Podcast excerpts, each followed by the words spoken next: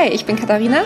Und ich bin Christina und wir arbeiten als Journalistinnen in London. Die spinnen die Briten. Und genau das wollen wir herausfinden. Spinnen die eigentlich die Briten?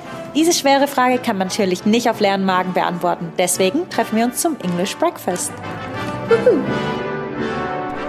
Und heute geht es um die Titanic. Wir meinen nicht die Filme, sondern das richtige Schiff, weil das echte Leben manchmal viel bessere Geschichten schreibt als Hollywood. Ich glaube, dass die Titanic in Southampton ähm, mit ihrer ersten und einzigen Fahrt leider gestartet ist. Das wissen wahrscheinlich die meisten von euch. Aber dass sie in Belfast gebaut wurde, ist vielleicht manchen neu. Und tatsächlich haben wirklich viele Deutsche auch mitgebaut an diesem Schiff. Das haben wir erfahren und waren vor allem Ingenieure und haben eben daran mitgearbeitet, aber waren auch dann, als das äh, Schiff später dann losgefahren ist, im Bauch des Schiffes mit dabei und waren eben manche von denen, die die Kohlen immer ins Feuer geschippt haben. Wir haben für euch mit Rob Caddies gesprochen, der weiß wirklich alles über die Titanic. Der hat uns erklärt, was das Ganze denn für Belfast auch bedeutet hat, dass das Schiff dort gebaut wurde. Es war total aufregend für die Bewohner. Es war die Skyline der Stadt, eines der größten Dinge in der Stadt. Egal von wo in der Stadt, man konnte es sehen. Und genauso konnte man die Konstruktionsgeräusche hören. Sie waren so stolz auf das, was sie dort bauten. Jeden Sonntag sind die Familien zum Picknick vor den Bauort, direkt hinter uns, gekommen. Sie waren extrem stolz darauf.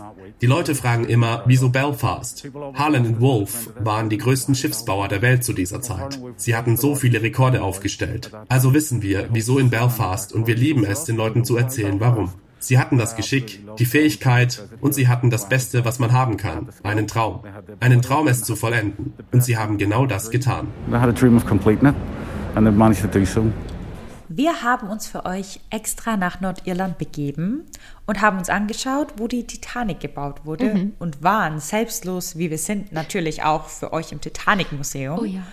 Und das war wirklich eine ganz besondere Erfahrung. Und darüber haben wir auch mit Rob Caddies vom Titanic Museum gesprochen, wieso es denn so besonders ist, wenn man da hinkommt und was so einzigartig darüber ist. Das ist, wo das Schiff gebaut wurde. Es ist buchstäblich der einzige Ort in der Welt, an dem man an der gleichen Stelle stehen kann wie das Schiff damals. Das kannst du nirgendwo anders tun. Wenn du dich also fragst, was die Leute lernen, ist es das.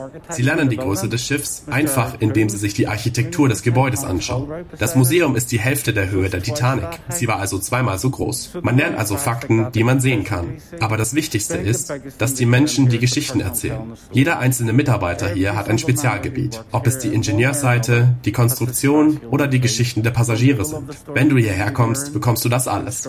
Also anstatt es einfach in einem Buch zu lesen, bekommst du es hier von jemandem erzählt, erzählt, der wirklich interessiert an der Geschichte ist.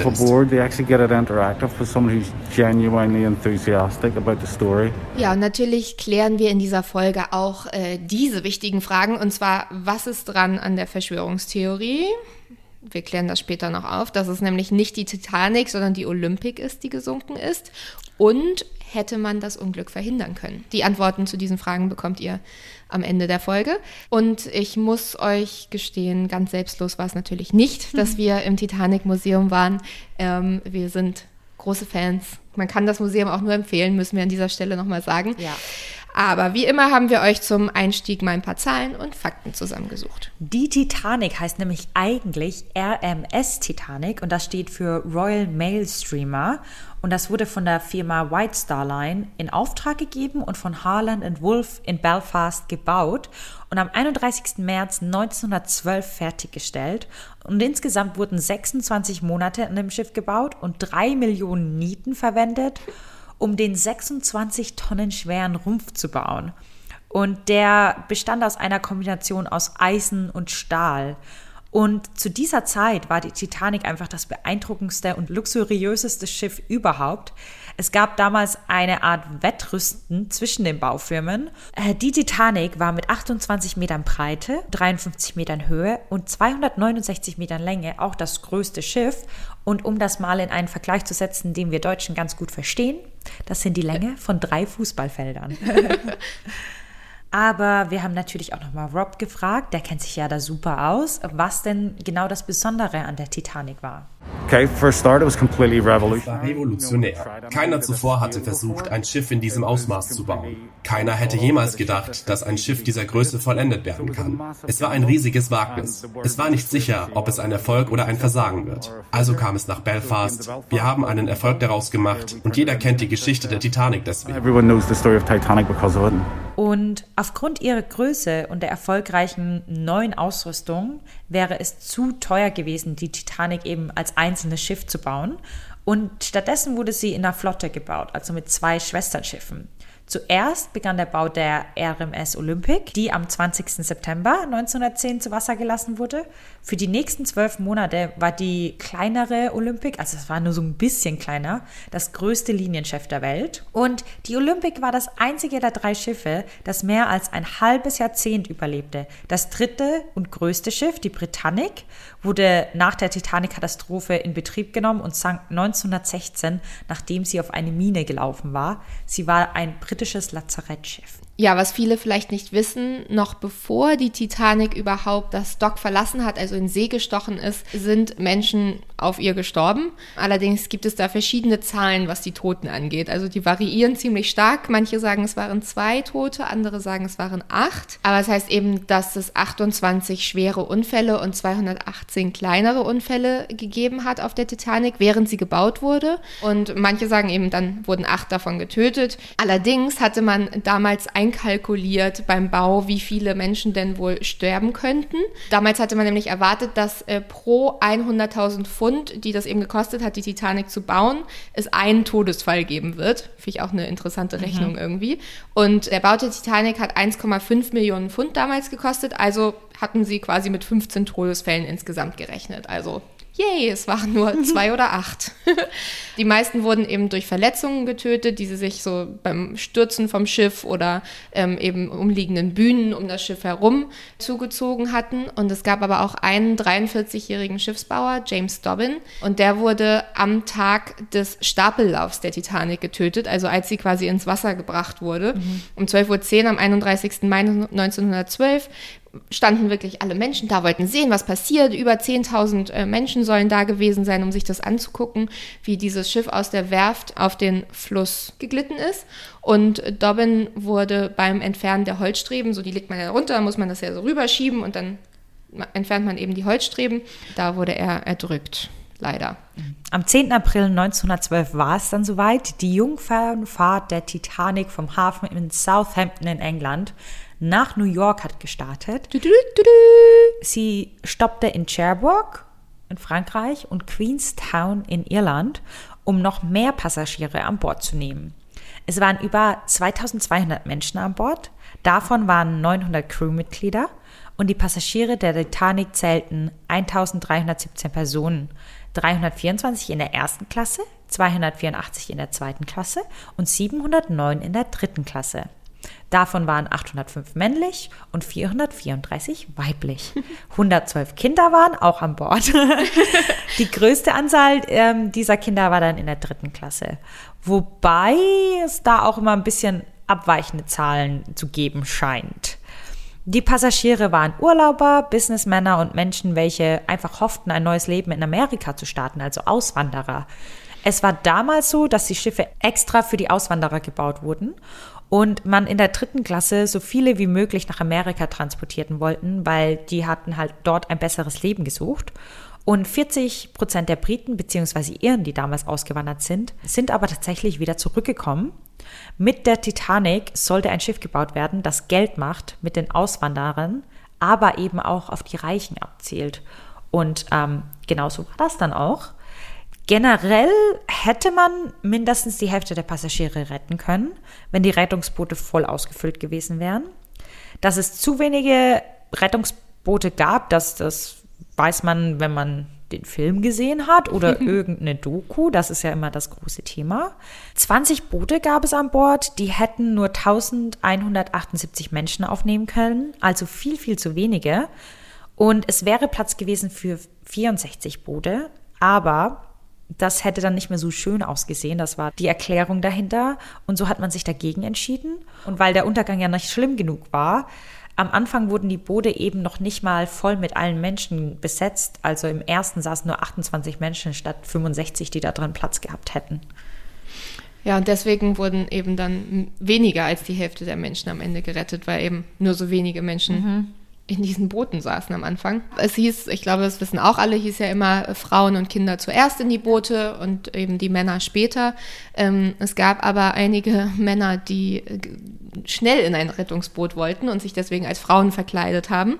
Und bei einem Paar, von dem ist das wohl bekannt, führte das sogar zur Scheidung, also ist mhm. zumindest ein Gerücht. Und zwar sollen das Dickinson und Helen Bishop gewesen sein und die wurden 1916, also vier Jahre nach dem Untergang der Titanic, geschieden, weil Helen hat behauptet, dass ihr Mann grausam und ein Trinker war, aber ihre Beziehung wurde eben auch von den Gerüchten geplagt, dass Dickinson sich als Frau verkleidet hatte auf der Titanic, um eben dem Schiff zu entkommen. In in seiner offiziellen Aussage während der Untersuchung, die es danach gegeben hat, ähm, es hat eine britische und eine amerikanische Untersuchung gegeben, um herauszufinden, was schiefgelaufen ist, warum die Titanic gesunken ist und so viele Menschen gestorben sind. Ähm, und da hat er behauptet, dass er, dass es keine offizielle Anweisung gegeben habe, nur Frauen und Kinder in die Rettungsboote zu lassen und dass er ja auf jeden Fall da quasi einen Platz gehabt hätte. Bishop ist aber nicht der einzige Mann, dem das vorgeworfen wurde, sich als Frau verkleidet zu haben. Bruce Ismay, der ja der Chef der White Star Alliance damals war und eben einer der drei Überlebenden, die auch im Untersuchungsverfahren danach aussagen mussten. Die anderen, die wurden dazu gar nicht befragt. Der musste damals zu diesem Untersuchungsverfahren mit Polizeischutz gebracht werden, weil die Menschen so sauer auf ihn waren, weil er, es hieß halt, er soll direkt in einem der ersten Boote gewesen sein. Und er war ja sozusagen also man hat ihn dafür verantwortlich gemacht, dass, dass dieses Unglück eben so schlimm war und dass nur so wenig Rettungsboote gab, weil er natürlich wollte, dass es gut aussieht. Es soll auch seine mhm. Idee gewesen sein, dieses riesige Schiff zu bauen, weil er halt quasi damit gewinnen wollte und sagen wollte, wir haben das größte Schiff. Das hat wirklich seinem Ruf nachhaltig geschadet und er musste auch wirklich dann, ich glaube, er ist sogar 1912 noch zurückgetreten, musste seinen okay. Job aufgeben. Das hat, hat man ja auch immer wieder gehört, äh, finde ich auch eine krasse Geschichte. Ähm, das waren die anderen zwei Überlebenden, die aussagen mussten. Es waren Sir Cosmo und Lady Duff Gordon. Und die saßen wohl in einem relativ leeren Rettungsboot und die Mitarbeiter ne, vom Schiff, die quasi dieses Rettungsboot geleitet haben sozusagen, aha, sollen sie eben bestochen haben, dass sie nicht zurückfahren, um andere Menschen aus dem Wasser zu retten, weil sie Angst hatten, das Boot könnte umkippen. Und solche Geschichten ja. hat man ja auch viel gehört, ist allerdings nicht zu 100 Prozent bewiesen. Auch in diesem Untersuchungsausschuss war es nicht ganz klar, wie es tatsächlich abgelaufen ist. Genau, gehen wir aber erst noch mal ein paar Schritte zurück, denn am Anfang der Fahrt lief es echt gut für die Titanic, also für die ersten vier Tage zumindest. Sie wurde angetrieben von drei Kohlemotoren und es war sehr, sehr harte Arbeit, die am, am Laufen zu halten. Jeden Tag schaufelten nämlich 175 sogenannte Feuermänner 600 Tonnen Kohle in die Öfen und äh, wenn ihr jetzt tieraffin seid, dann kann ich euch sagen, das ist vergleichbar mit dem Gewicht von 100 Elefanten. Wow. Die Titanic war bekannt unter dem Namen das Schiff der Träume und die White Star Line behauptete, sie wäre das sicherste Schiff aller Zeiten. Um sicherzustellen, dass sie nicht untergeht, war ihr auch in 16 separate Teile unterteilt. Falls zwei oder drei dieser Teile beschädigt werden sollten, würden immer noch Zeit bestehen, sicher ans Land zu kommen. Es wurde ja immer gesagt, dass die Titanic deswegen dann unsinkbar sei, aber das ist falsch zitiert. Das ist ein falsches Zitat. Es wurde nämlich gesagt, sie ist praktisch unsinkbar. Und das ist ein kleiner, aber feiner Unterschied. Wichtiger Unterschied. wie das Leben an Bord so war, das hing natürlich davon ab, wie viel Geld man hatte. Aber man kann ganz generell sagen, dass es niemals auf einem Schiff bis dahin so luxuriöse Ausstattung gegeben hat wie auf der Titanic. Also das, was wir zum Beispiel in, in dem Film mit äh, Leonardo DiCaprio und Kate Winslet sehen, ähm, die dritte Klasse, ähm, das, so sah es überhaupt nicht aus. Nee. Also auf der, in der First Class, fangen wir mal oben an, ganz oben auf dem Schiff war die erste Klasse und dort waren natürlich die reichsten Passagiere untergebracht. Die hatten private Suiten, hatten das beste Essen, in großen protzigen Ballsälen haben sie diniert und es gab dort Cafés, es gab sogar ein Schwimmbad. Mhm. Es war beheizt sogar, ja. das muss man sich mal vorstellen zu der Zeit. Ein Squashfeld, ein Barbershop und, und Lese- und Schreiberäume. Okay. Und in der zweiten Klasse war es jetzt aber auch nicht wirklich schäbig. Und zwar ähm, gab es da Kabinen mit zwei oder drei Betten. Ähm, und es gab auch eine Promenade draußen, eine Bücherei und eine Kantine.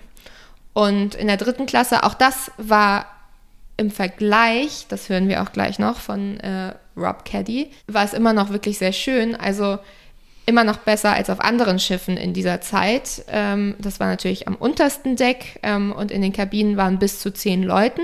Es gab auch eine Kantine dort, ähm, in der dreimal am Tag Essen serviert wurde. Allerdings die Downside, die über 700 Menschen, 709 haben wir ja gehört, die Passagiere unten in der dritten Klasse, mussten sich zwei Badewannen teilen.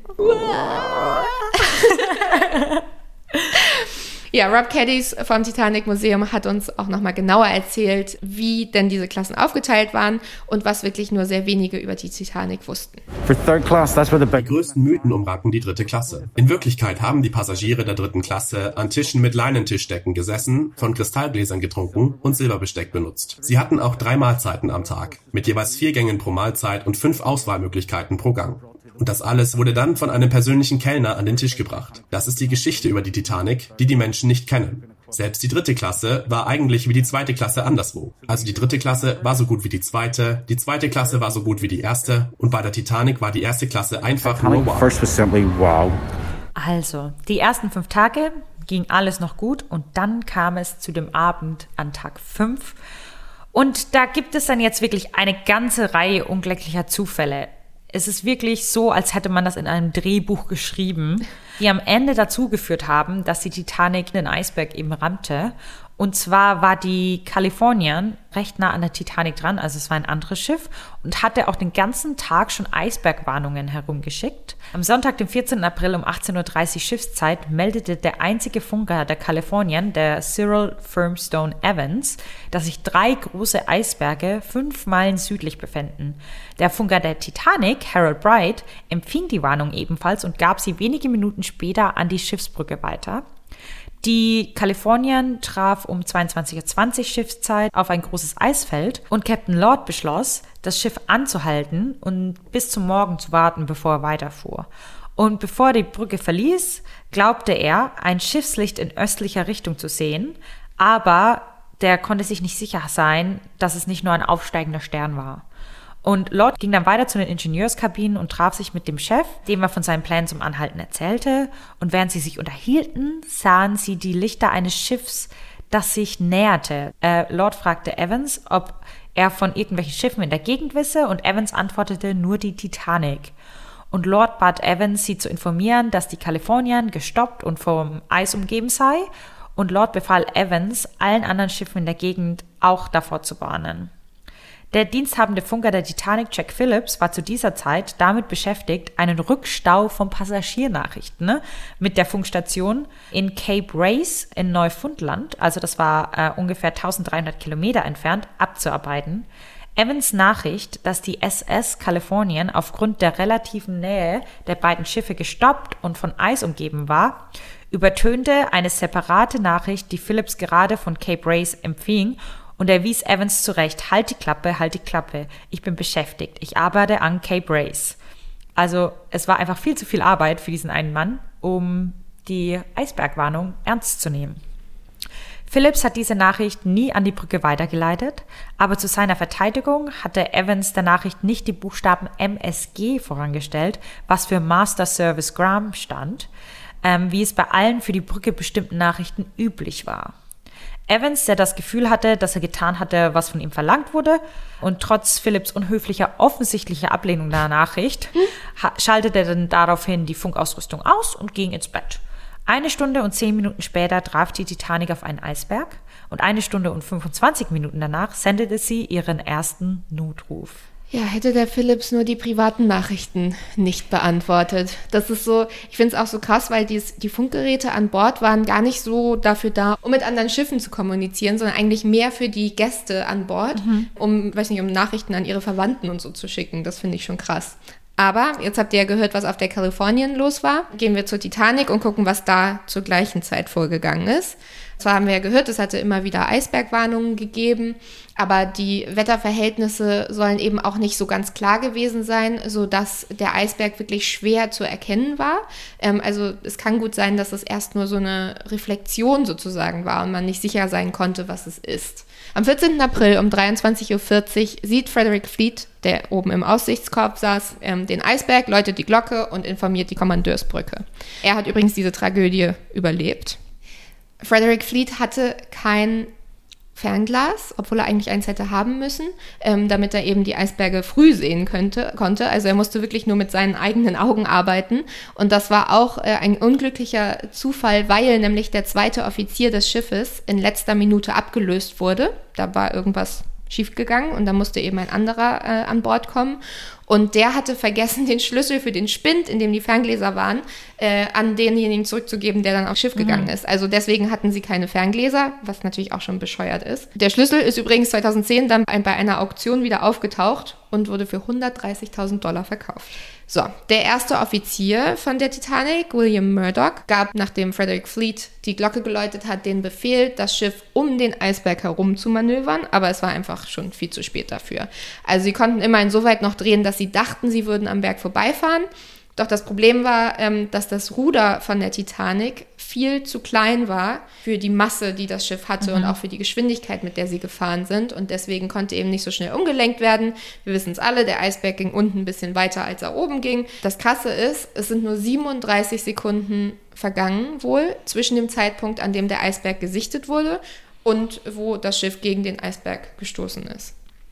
Manche Experten sagen auch, dass die Titanic nicht gesunken wäre, wenn sie frontal auf den Eisberg gestoßen wäre, weil der Rumpf das quasi ausgehalten hätte. Also es wäre natürlich beschädigt mhm. gewesen, aber die Leute hätten eben gerettet werden können. Aber dadurch, dass sie eben unter Wasser rund 100 Meter am Eisberg entlang geschrammt ist, das Schiff war ja über 270 Meter lang circa, sind ganz viele Schrauben gelockert worden, beziehungsweise die ganze Seite so wurde dann eben so aufgerissen, dass zu schnell zu viel Wasser in die einzelnen Kammern gelaufen ist. Was ich ganz witzig fand, im äh, Titanic-Museum wurden auch, die haben Interviews gemacht mit Überlebenden und die haben eben erzählt, wie sie diesen Moment erlebt haben. Und da waren, war eine, die hat halt gesagt, ja, wir, ich war an Deck, als wir mit dem Eisberg zusammengestoßen sind.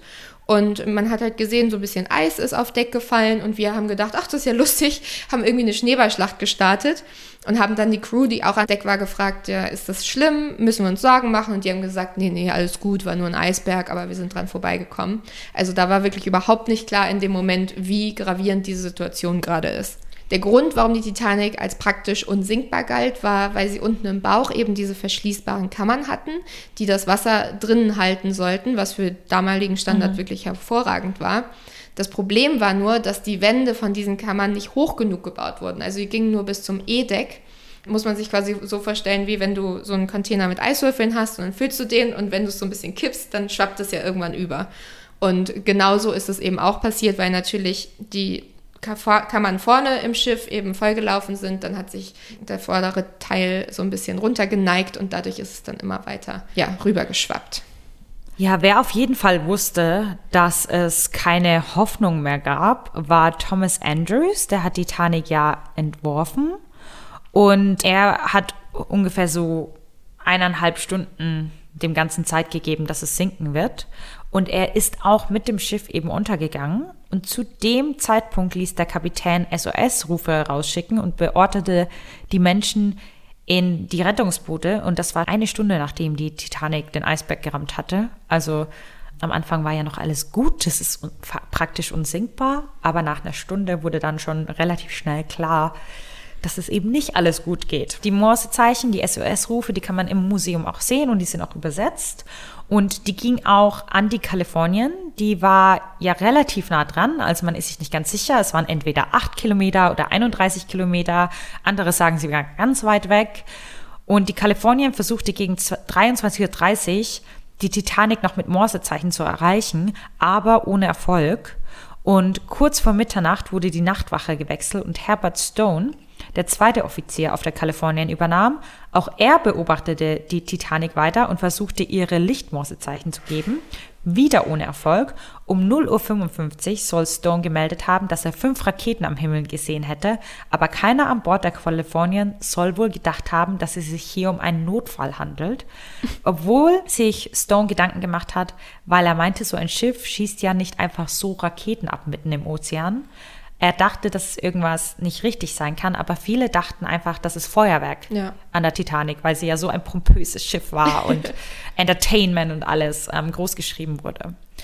Der Kapitän der Titanic, Edward Smith, hatte das Gefühl, dass das Schiff nah genug war, sodass er den ersten Rettungsbooten, die auf der Backbordseite zu Wasser gelassen wurden, befahl, zum Schiff hinüber zu rudern, die Passagiere abzusetzen und zur Titanic zurückzukommen, um weitere zu holen.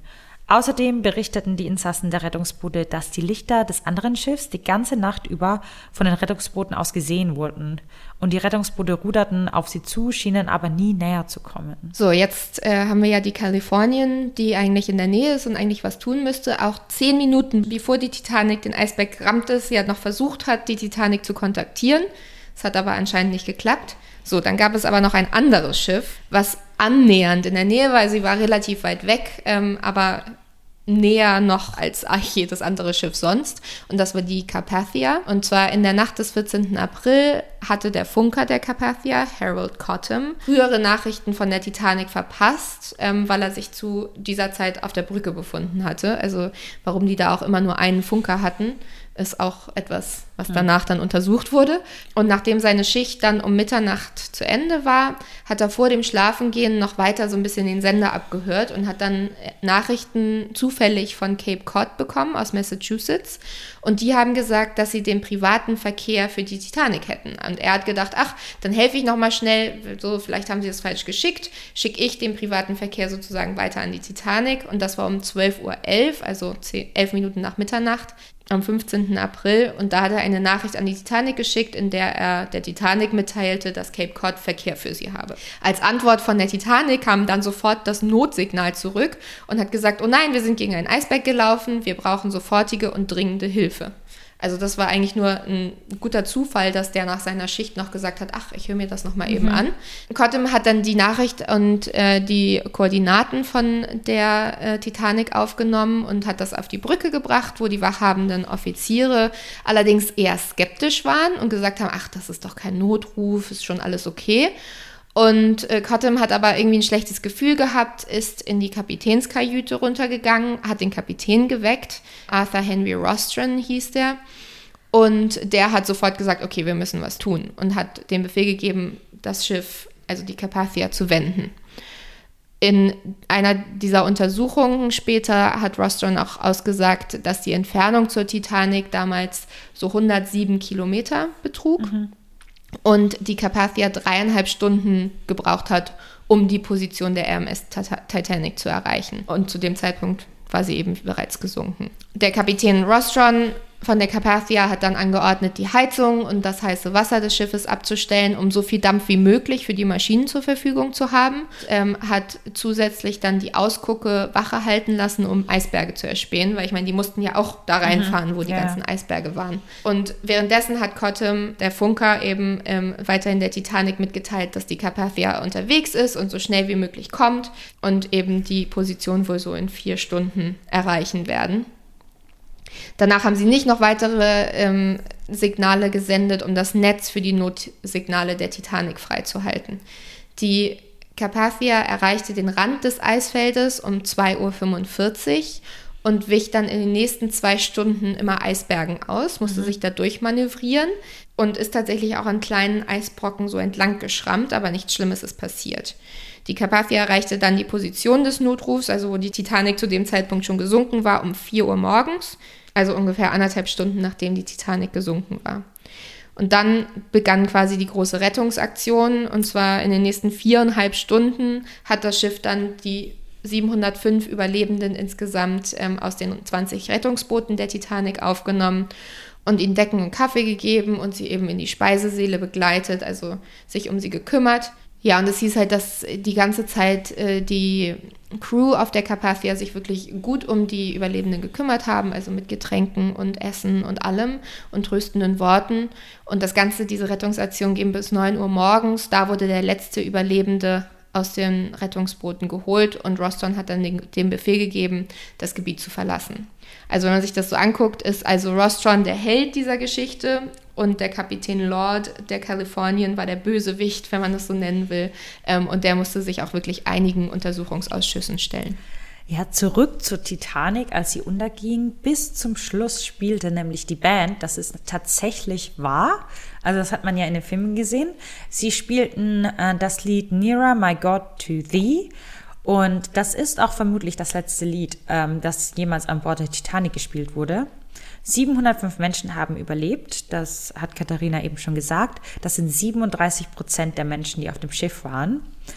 Wie ihr euch es wahrscheinlich vorstellen könnt, haben vor allem die Menschen in der ersten Klasse überlebt, und zwar 61 Prozent der Passagiere dort. 42 Prozent der Passagiere aus der zweiten Klasse haben überlebt und 24 Prozent der Passagiere aus der dritten Klasse. Die größten Verluste und Todeszahlen gab es aber tatsächlich bei den Mitarbeitern. Die Ingenieure an Bord sind nämlich alle gestorben, weil sie bis zum Ende daran gearbeitet haben, die Elektrizität am Laufen zu halten. Deswegen sind die Lichter auch erst dann ausgegangen, als die Titanic wirklich unter Wasser war. Und keine Stadt wurde eben so stark vom Untergang der Titanic getroffen wie Southampton, der Ort, an dem sie abgefahren ist. In einer Schule dort verloren die Hälfte der Schülerinnen und Schüler ihre Väter, die dort eben gearbeitet haben auf der Titanic. Und wir haben Rob natürlich auch gefragt, ob man die Tragödie hätte verhindern können. Und ähm, Rob beantwortet diese Frage jetzt ein für alle Mal. Should it have been avoided? Hätte es verhindert werden können? Es ist wohl das Thema, über das am meisten gesprochen wird. Ich denke, dass es nicht hätte verhindert werden können. Es ist nicht die eine Sache, welche die Titanic versenkt hat. Es sind 101 kleine Dinge, die über die drei Jahre Bau passiert sind. Ein Jahr der Versuche und dann natürlich die Dinge, welche in dieser Nacht passiert sind. Vielleicht hätten Änderungen im Design den Untergang verhindert. Wir werden es nie wissen. Aber wir können sie auch nicht danach beurteilen, wie wir heute leben. Damals war es das sicherste Schiff. Ich frage mich irgendwie trotzdem immer noch, weil es sind so viele, so viele unglückliche Zustände, die dazu geführt haben, dass die Titanic gesunken ist. Ich meine, das hat er ja auch gesagt mhm. gerade. Dass, oh, man denkt einfach so, warum? Es hätte einfach, wären ein paar Sachen nicht schief gegangen. Naja, also auch wenn es die vielen Filme ja gibt ähm, und das ist natürlich alles Fiktion, das ist ausgedacht, aber es gibt wirklich eigentlich richtig coole Stories, die wirklich mhm. auf der mhm. Titanic passiert sind. Ähm, wir wissen nämlich wirklich viel über die Passagiere und äh, dazu haben wir Rob Caddies natürlich auch nochmal befragt. Wir wissen einiges über die Passagiere an Bord. Zum Beispiel aus Deutschland kam Emily Kreuchen. Sie ist ziemlich berühmt. Sie ist zurück nach Hause gereist. Sie hat für eine deutsche Familie in New York gearbeitet und die Titanic überlebt. Wir wissen ziemlich viel über die Passagiere, sogar wie viel sie für ihre Tickets gezahlt haben even write down how much they paid for their tickets. Ich weiß, da teast er jetzt die Tickets so ein bisschen an, aber ähm, wir können euch gar nicht einen Ticketpreis sagen, weil jeder hat wirklich unterschiedlich viel bezahlt für ein Ticket. Wenn wir jetzt die dritte Klasse zum Beispiel nehmen, da war manchmal ein Ticket 20 Dollar, das wären heute über 500 Dollar und das waren damals vier Monatsgehälter. Also ja. Rhoda Mary Abbott ist eine dieser Geschichten, die man gut hätte erzählen mhm. können. Sie war nämlich bis zum bitteren Ende an Deck mit ihren beiden Söhnen. Und als das Schiff unterging, wurden die Söhne leider ins Meer hinausgeschwemmt und sie hat sie nie wieder gesehen. Aber Rhoda Mary Abbott wurde in ein Rettungsboot gezogen und irgendwann auf die Carpathia gebracht und hat überlebt. Das Wasser hatte damals in der Nacht minus zwei Grad. Also die meisten sind wirklich nach 15 Minuten an Herzversagen oder Unterkühlung gestorben. Mhm. Außer einer, und von dem hat Rob uns erzählt. If you want a funny story, you'll see him in every single movie. Eine lustige Geschichte ist die über einen Mann, den man auch in jedem einzelnen Film sieht. Der Mann heißt Charles Jogge. Er war der Bäcker. Jeder liebte ihn. Auch im Titanic-Film von Cameron kann man ihn sehen. Wenn Rose zurück zum Schiff schaut, sieht sie einen Mann in weißer Kochkleidung. Er hat eine weiße Rettungsweste an und ist betrunken. Er ist zuvor in den Weinkeller eingebrochen, trank ein paar Flaschen Wein und stand auf der Reling am Ende des Schiffs, während es unterging. Dann salutierte er der Flagge und ließ sich ins Wasser fallen. Er war der letzte Mann, der das Schiff verließ. Er war auch die einzige Person, welche lebend aus dem Wasser geborgen wurde. Er ist für zwei Stunden umhergetrieben. Ob es der Alkohol war, der ihn am Leben gehalten hat, ich kann es nicht sagen. Ja, Rob hat jetzt gemeint, es war der Einzige. Er ist auf jeden Fall der berühmteste. Ähm, und der Einzige, der direkt von der Titanic im Wasser war, die ganze Zeit, bis er gerettet wurde. Jemand, der nur ein bisschen im Wasser war, äh, war Emilio Portaluppi. Der scheint wohl aus einem Rettungsboot rausgefallen zu sein Aber ähm, es war auch ein Wunder, denn er war dann einer dieser vier Überlebenden, die aus dem Wasser gezogen wurden und noch gelebt hatten.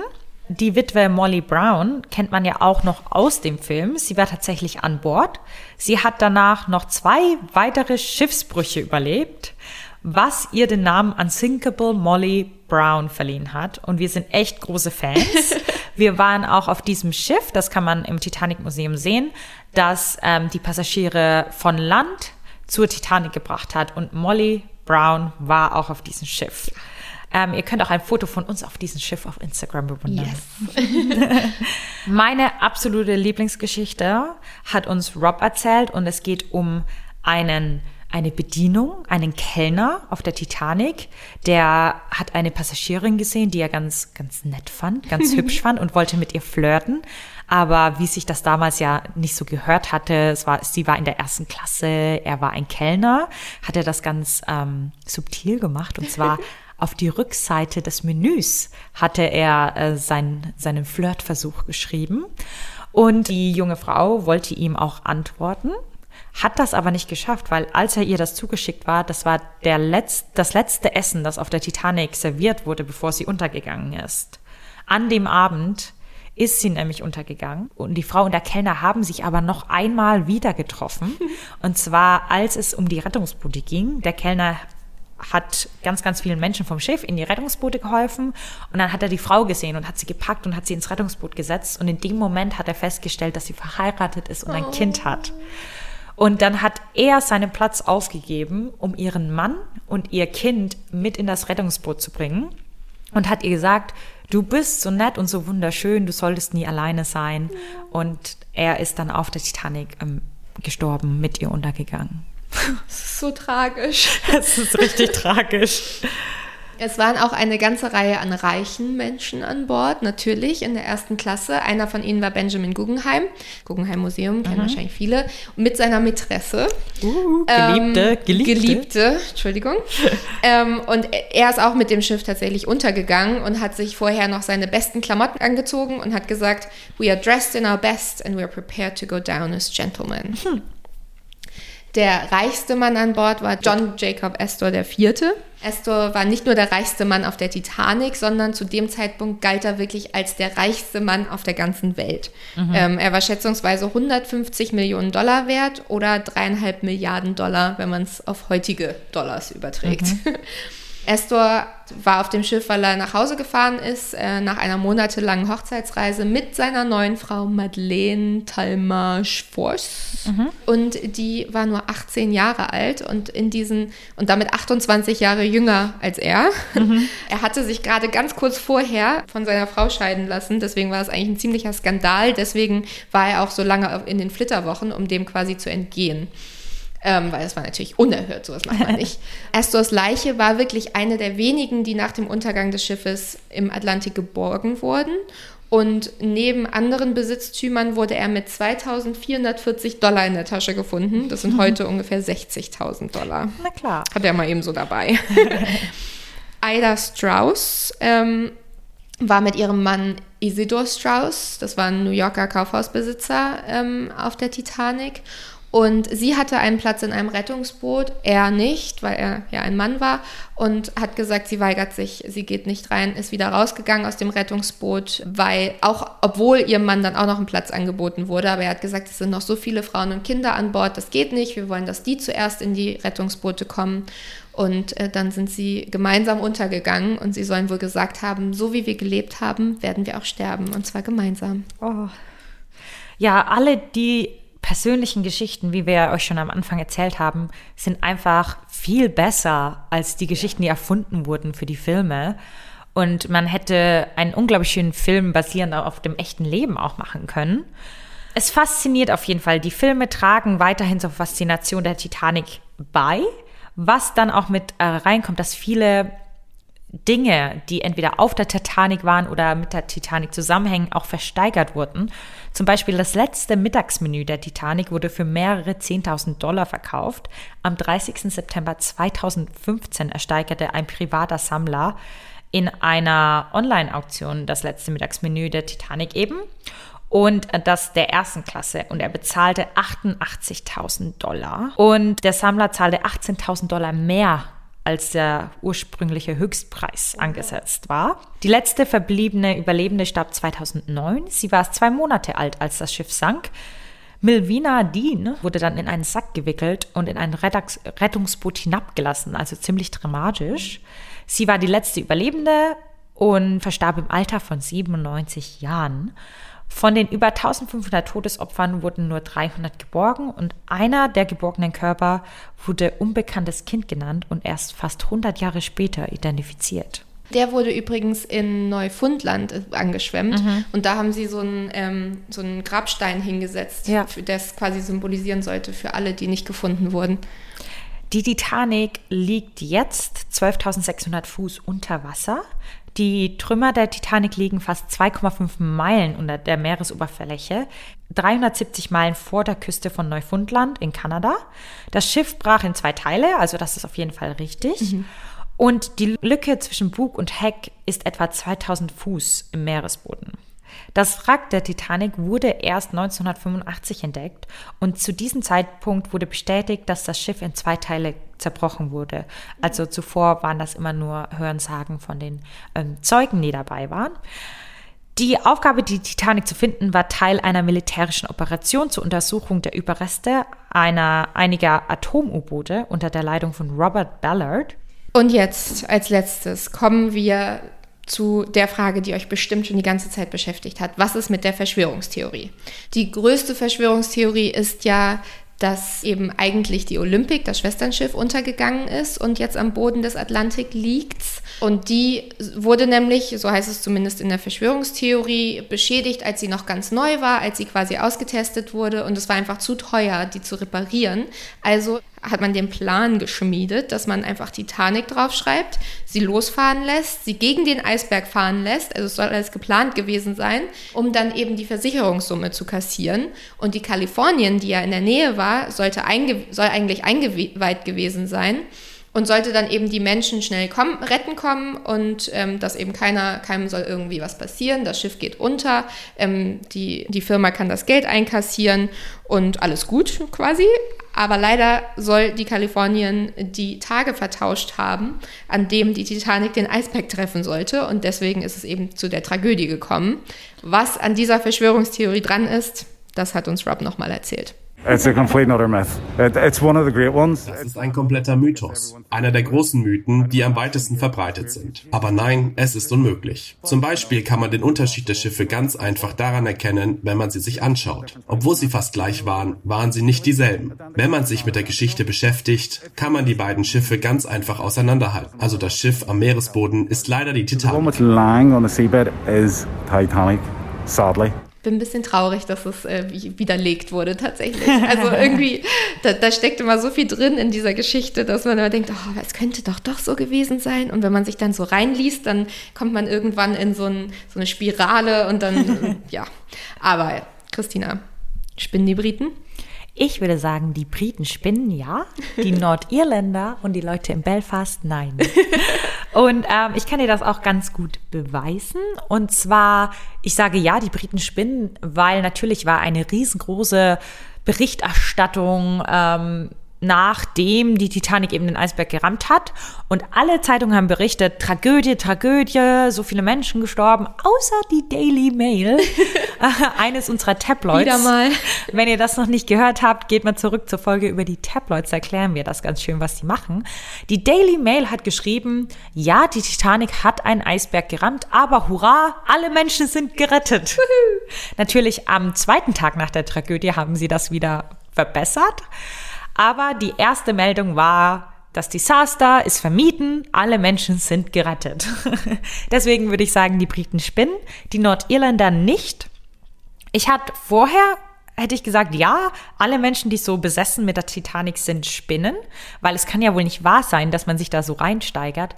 Aber, großes Aber, nachdem ich in der Titanic Experience war, was übrigens ein Erlebnis ist und kein Museum. Es ist richtig schön und wenn man dort mit den Menschen spricht, das sind alles Menschen, die dort arbeiten und die sich der Wahrheit und der Geschichte und den Personen verschrieben haben. Und die haben so viel Elan, die haben so viel ähm, Passion für dieses Schiff, dieses technische Wunderwerk, das auch damals gebaut wurde. Und wenn man auch bedenkt, was das eben für Belfast damals bedeutet hat, mhm. finde ich es einfach nur wunderschön und sage, nein, die Leute in Nordirland und die Leute in Belfast und vor allem die Leute im Titanic Quarter oder in der Titanic Experience spinnen nicht. Das kann ich so unterschreiben. Ich glaube allerdings, dass damals die White Star Lines, also die Firmen, die eben dieses Wettrüsten in Anführungsstrichen gemacht haben, die haben schon gesponnen. Aber gerade wenn es eben so eine Tragödie ist und wenn es eben so viele Zufälle gibt, die hätten verhindert werden können, dann finde ich, ist es immer leicht, sich damit auseinanderzusetzen. Und deswegen kann ich sehr, sehr gut verstehen, dass viele noch fasziniert sind heute von der Titanic. Wenn ihr jetzt genauso begeistert von der Titanic und vor allem von den echten Fakten und Stories seid wie wir, schaut einfach mal auf unserem Instagram vorbei. Da haben wir auf jeden Fall ganz, ganz viel mehr Content noch für euch, den wir euch jetzt hier nicht geben konnten. Unter anderem auch Fotos von ähm, der Berichterstattung der Daily Mail, die gesagt haben, dass alle gerettet wurden. Schaut einfach mal vorbei. Ihr könnt uns finden unter English Breakfast, der Podcast. Und natürlich könnt ihr auch wie immer eine Mail schreiben, englishbreakfast.podcast at gmail.com.